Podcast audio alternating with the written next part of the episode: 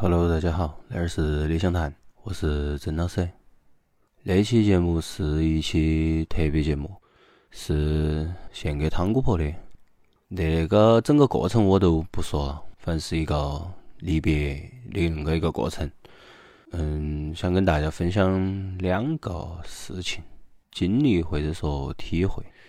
第一个是在那个我们出殡的时候，当时是我们老汉儿抱起婆婆的那个，我们老汉儿在前头撒纸走的第一个，然后我们二爸抱起我们婆婆的遗像走的第二个，然后我们是从那个厅往到大门口走，然后我走的第三个，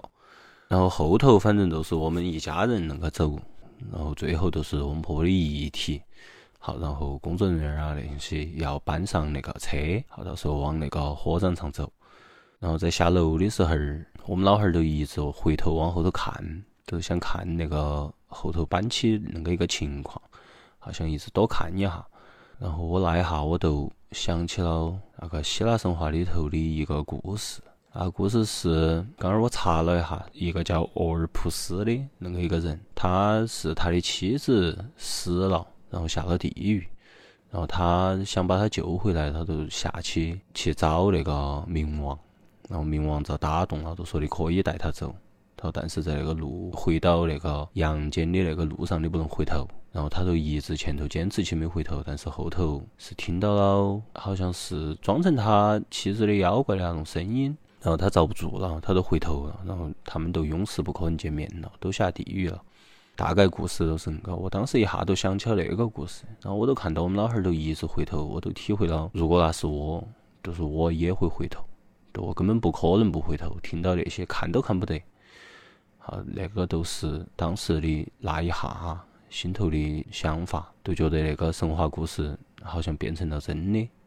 那个是第一个经历或者体会嘛。第二个事情是因为最近那种情况。所以就导致去火化的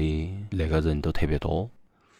然后我们整个的过程，从那个火葬场的门口，一直到最后我们遗体都是下来进入火葬场开始走手续那些，一共是排了十几个小时。当然那是一个很荒诞的事情，但是想分享那件事情的原因是想说的。都说我们出生也是排队，都大家可以看到现在类似于妇幼保健院呐，或者啥子啊，那种出生也是排队，也要去排很久，要等好几个月，到了医院还要排队进那个手术室，恁个才可以出生。到了现在死亡也是排队，都得要排队去火化，排队把个人都是走完最后那道程序才可以离开，都是啥子都是排队，都出去吃饭也是排队，要排可能一个小时、两个小时才吃得到。卖东西也是排队，都是排队。但是我们不排队的其实也有很多，比如说我们周围的人，比如说我们的朋友，比如说我们个人的身体健康，都是不用排队，可以马上去照顾到。所以当时其实整个体会是，对于那些去排队做的事情，我们好像是无能为力的。比如出生，比如死亡，比如说去吃啥子，都是你都要好像听从那个安排。但是对于周围不排队的事情，还是该多珍惜。就那些不用排队的事情，好像是理所当然的，但是它其实是最好的一个事情。其实都是两个故事，其实都是想分享一下那两个东西。好，其余多的都不说了。然后最后啊，感谢哈来看汤姑婆的朋友，或者说没有因为一些原因，比如说那个生了病那些没来到的，其实都没啥子的。其实是感谢大家，不管是朋友还是亲人。都是不管对我们屋头、对汤姑婆或者对我那种关心，都谢谢你们。